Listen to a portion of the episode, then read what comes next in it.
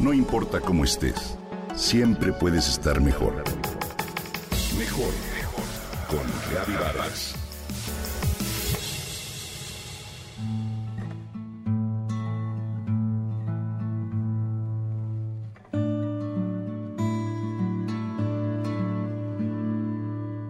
Un campesino se levanta siempre de buen humor a trabajar la tierra.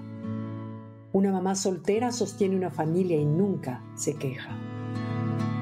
Después de dos horas de transporte, un trabajador llega sonriente diario a su trabajo. ¿Qué es lo que tienen dentro que les da esa fortaleza para perseverar en la mayoría de las circunstancias? ¿Qué hace que se levanten, se sacudan el polvo y continúen a pesar de tristezas, decepciones o dolores que pesan? Su dignidad interior la dignidad interior. Hay personas que muestran una fortaleza sobrenatural y una ecuanimidad elegante y envidiable ante circunstancias difíciles. ¿Qué compone dicha dignidad? Podríamos decir resiliencia, fe, determinación, valor y amor. Por otro lado, hay personas que por el contrario, ante una circunstancia adversa, pierden por completo el control y se presentan explosivos o cambiantes como los minutos del reloj. La mayoría nos encontramos en medio. Por una razón u otra, nuestro nivel de resiliencia y compostura pueden fluctuar por épocas o por días. Si bien la dignidad interior es la que nos da la fortaleza, el valor, la claridad para actuar y sacar la casta, quienes hemos pasado por momentos o épocas difíciles por alguna enfermedad, situación económica, ruptura amorosa o una decepción, sabemos que suele tomarnos por sorpresa y sin preparación alguna. Cuando dichos retos se presentan, pueden doblarnos las rodillas o sumirnos en la depresión. Y si no tenemos cuidado, arrojar por la ventana nuestra dignidad interior o autoestima también. Todos podríamos presumir de tener dicha dignidad interior. Claro, siempre y cuando todo marche bien en nuestras vidas.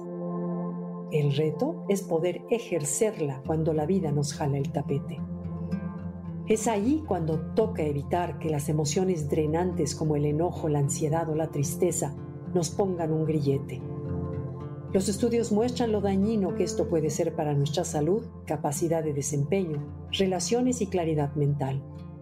El cortisol que esto produce en nuestro sistema permanece por largos periodos y puede ser muy tóxico. No vale la pena. ¿Cómo fortalecer la dignidad interior? Así como fortalecemos los músculos al practicar cualquier tipo de ejercicio, podemos también fortalecer la dignidad interior precisamente cuando todo fluye en nuestras vidas. Es más, diría que es algo imprescindible de practicar.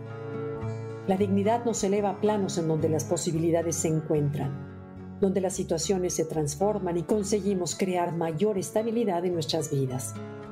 Ahí descubrimos que podemos tener más control sobre nosotros cuando así se necesite.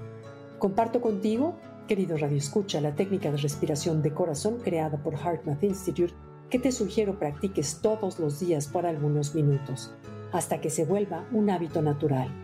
Puede ser por las mañanas al despertar o por las noches antes de dormirte. Cierra los ojos y dirige tu atención al centro del pecho, el área del corazón. Respira un poco más lento de lo normal. Inhala durante 5 o 6 segundos y exhala durante 5 o 6 segundos.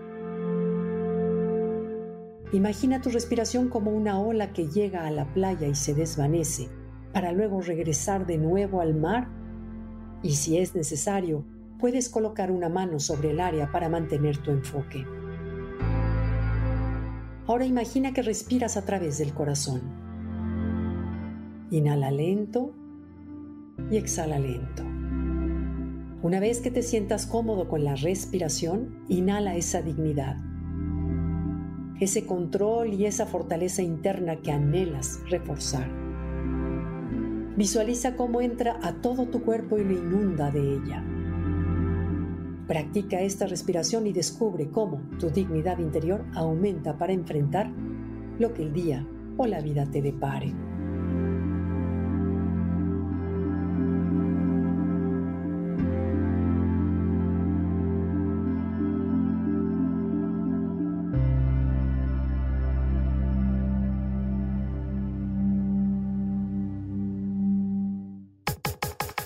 Comenta y comparte a través de Twitter.